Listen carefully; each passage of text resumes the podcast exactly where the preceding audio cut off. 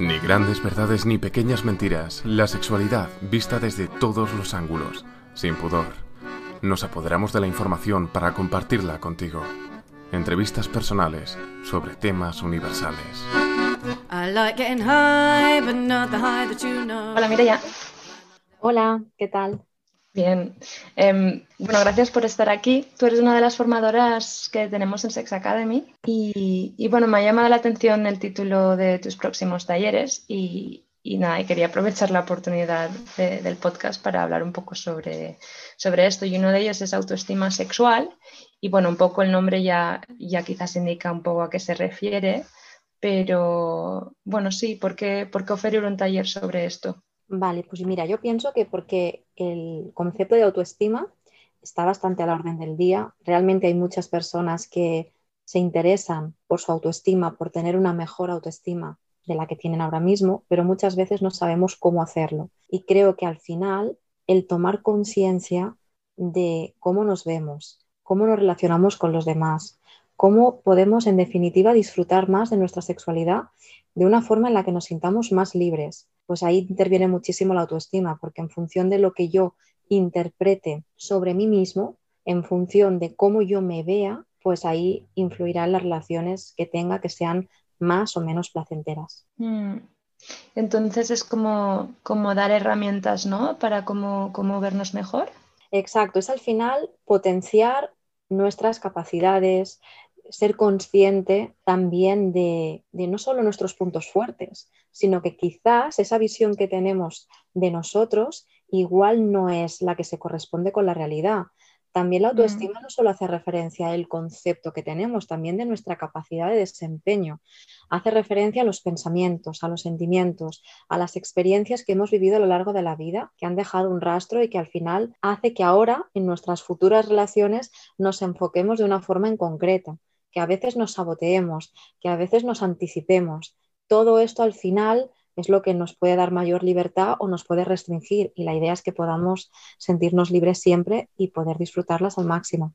Y bueno, una de las cosas que me viene a la cabeza, ¿no? Es cuando, sobre todo cuando has hablado sobre las experiencias que hemos tenido en la vida y pienso que estas experiencias a menudo varían mucho con nuestro género, diferentes privilegios que tenemos o no tenemos, ¿no? Y como también la sociedad lo que espera de nosotros o, cómo nos afecta nuestras diferentes identidades y cómo a veces esta parte de todo lo que se suele hablar sobre autoestima puede ser bastante individualista o individualizar o responsabilizar a, cada persona. Y me pregunto cómo ves tú esto, cómo, o cómo tocáis este tema de qué parte viene impuesta o muy marcada. Bueno, al final por eso también antes mencionaba la palabra libertad, porque al final es básico que si yo no me puedo sentir libre, todo esto también influirá en mi sexualidad, ¿no? Entonces, partiendo de la base de que hemos nacido con, bueno, prejuicios, con mitos, con creencias, con lo que la sociedad a veces pues nos proyecta, con un montón de situaciones y de factores que al final acaban influyendo también en esa autoestima, la educación que he recibido y una forma mm. también del trato que he recibido y también del trato que me doy yo, ¿no? Entonces aquí eh, la visión que queremos hacer es absolutamente desde esa pluralidad, esa diversidad, ese respeto y esa parte de poder integrar cada parte de mí sin tener que juzgarme, porque hay personas que se juzgan demasiado y que a veces incluso pues ahí hay una parte que ni siquiera a lo mejor están contemplando, no están viendo. Entonces, bueno, en este taller la idea es, pues además de pasar un test, empezar a trabajar las creencias. Estos talleres acostumbran a ser bastante prácticos. Entonces, ¿qué creencias limitantes hay detrás para darme mm. cuenta de qué película me estoy contando para poder cambiarla y vivirla desde otro lugar, desde otro enfoque? ¿Y qué tipo de creencias suelen salir? Pues mira, muchas veces es todo lo que sean creencias incapacitantes, no puedo, no soy capaz, no valgo, a veces referido a las relaciones. Por ejemplo, hay una necesidad de complacer muchas veces a la pareja, porque si la otra persona eh, está satisfecha o se siente bien conmigo, pues significa que yo me, veo como más fuerte, ¿no? Y en ese caso estamos poniendo esa seguridad, esa autoestima en manos de, otra o de otras personas. Entonces, desde esa parte a la sensación de que a lo mejor, pues a nivel sexual, igual pues no esté al mismo nivel que otras personas, que me compare, que crea que no soy suficiente, que busque también esa validación en las personas que me rodean y todo esto es lo que nos va desgastando. Entonces, aprender a identificar lo que llamamos las disonancias cognitivas, que una disonancia al final es una trampa de nuestra mente que lo que hace es pues proyectarnos una realidad que no lo es como tal y que nos hace funcionar de una determinada manera. No pasa nada porque todos tenemos una forma de ver las cosas en un momento dado. El problema es cuando funcionamos desde ese piloto automático y no nos damos cuenta de ese filtro que estamos poniendo. ¿Qué hacemos? Paramos, identificamos esas etiquetas y a partir de ahí aprendemos a cambiarlas y es un poco el proceso que entraríamos, ¿no? Entonces, primer punto, darme cuenta que estoy pensando, luego empezar a proyectar algún tipo de preguntas como si esto es real, no es irreal, eh, qué es lo peor que puede pasar, si realmente tienes pruebas de que esto sea así, y otro tipo de preguntas que hace que yo empiece a rebatirme las ideas y las creencias que yo me estoy contando, para luego transformarlas en otras que sean más sanas y más saludables para mí. Y por supuesto, la parte de las creencias es una parte. Luego entraríamos mm. a mm, pues dar pie a una serie de pautas que puedan ayudarnos en nuestro día a día, ¿no? Pues qué grado de importancia le damos a lo que pensamos y a lo que hacemos. Nos permitimos sentir, a veces estamos mucho en la cabeza o nos movemos siempre en el mismo ámbito, hacemos siempre las mismas cosas. Incluso yo recomiendo a menudo incorporar hábitos nuevos. Si siempre hago lo mismo, me lleva a los mismos resultados y las mismas situaciones. Cambiar algo pequeño ya es ponerle un punto de color.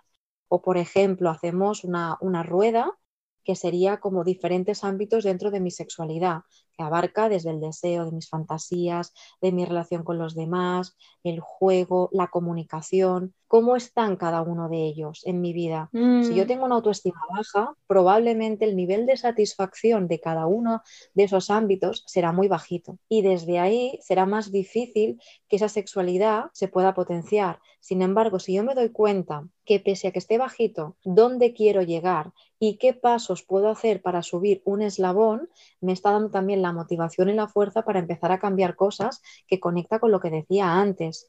Y a partir de ahí, pues plantearnos desde cómo vivo mi sexualidad, qué busco en ella, si escucho mi mm. cuerpo, si me perdono, que hay mucha parte de culpa a veces y una parte que mm. pesa de responsabilidad y a partir de ahí, pues eso, ir cambiando esos pequeños estigmas que, pesan tanto. Mm.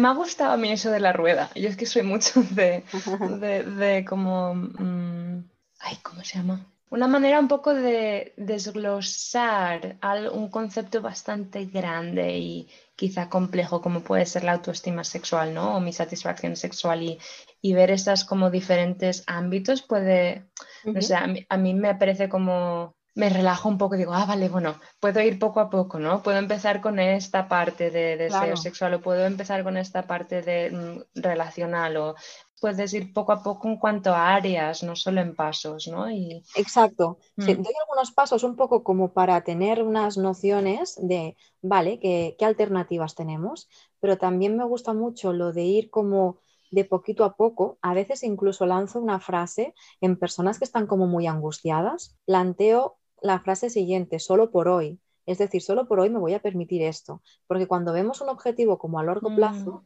mm. nos angustia demasiado. Bueno, yo no sé si a lo largo de toda mi vida voy a poder mantener esto, pero si me lo planteo como algo realmente para el día de hoy, hace que me relaje porque al final no me juego nada o al final es como algo muchísimo más accesible. Y la mm. rueda realmente es ir así, de poco a poco, ámbito por ámbito, qué pasos puedo hacer hoy que me acerquen ya no solo donde quiero estar, sino que me acerquen a un nivel más de satisfacción de donde estoy ahora, donde ni siquiera hay metas ni hay realmente retos a, a conseguir, sino simplemente lo que quiero es sentirme un poco mejor o bien si hay alguna cosa que quiero trabajar, sé que con ese pasito me va a ayudar a soltarme un poco más, ¿no? Si quiero trabajar la parte del deseo, ¿qué se me ocurre? Pues quizás fantasías. Venga, pues vamos a buscar recursos bibliográficos, eh, a nivel cinematográficos, donde me pueda dar una serie de información o de, o de ideas. O voy a empezar a comentarlo con mi pareja y vamos a compartir mutuamente. Pues todo esto ya supone un punto de motivación que al mismo tiempo me hace ganar también más seguridad. Mm. porque sé que puedo hacer y porque aporto entonces más opciones a las que tengo ahora mismo. Y bueno, ir siempre con mucho, y con el tema de la autoestima, con mucho autocuidado y, como compasión, ¿no? De no exigirnos además de tengo que mejorar todo esto ya. Es que a mm. veces nos puede la ansia de queremos las cosas para allá, cuanto antes mejor, entonces entran los famosos debería, la exigencia y todo eso al final cuando hablamos de sexualidad hablamos de cuerpo. Entonces el mm. cuerpo si lo atosigas demasiado pues también se bloquea y se vuelve, hay tensión, se vuelve rígido y desde ahí es difícil vivir una sexualidad de una forma desinhibida porque mi cuerpo no está suelto. ¿Cómo voy a pretender fluir y dejarme llevar cuando mi cerebro justamente está haciendo el efecto contrario, está reteniendo toda esa energía? Entonces, el primer paso es voy a empezar a soltar esa parte de control, esa parte de autoexigencia, voy a perdonarme, voy a mm, plantearme que no hace falta que sea perfecto, ni hace falta ni el acto en sí, y haciendo referencia a la propia persona, voy a plantear empezar a sonreír a cada cosa que ocurra desde la parte de aceptación. Y aceptación no es resignación, significa la capacidad de poder aceptar lo que hay para poderlo transformar hacia lo que a mí me apetezca. Y a partir de ahí seguramente por lo menos me va a relajar, que es el primer paso para poder disfrutar. Si no me relajo, todo lo demás no tiene sentido. Mm. Bueno, y esto y, más cosas sobre este tema, em, supongo que lo exploráis en el, en el taller, ¿no? ¿Qué, qué día es? Pues mira, va a ser el viernes, día 9 de octubre, a las 5 de la tarde. Mm. Y bueno, por lo que tengo entendido, los talleres estos a veces también se repiten, ¿no? Que si no, la gente no puede este día, pero quizás está interesada en el futuro es posible que, bueno, que miren en la página web que hay, que hay pasta. Sí, exacto, sí, siempre es bueno que si van siguiendo la página van a ir viendo que, bueno, aparte de que hay, hay otros talleres también muy interesantes, pero se van repitiendo cada cierto tiempo, así que si no pueden acudir, pues seguramente habrá otra ocasión que puedan realizarlo. Vale, pues muchas gracias, Mireya. A ti, muchas gracias, Neus. Síguenos también en nuestras redes sociales. Tenemos muchas más cosas que enseñarte. I like getting high, but not the high that you know. Climb up the mountain, filter to that snow. And I like getting down, get down to the valley below. Get my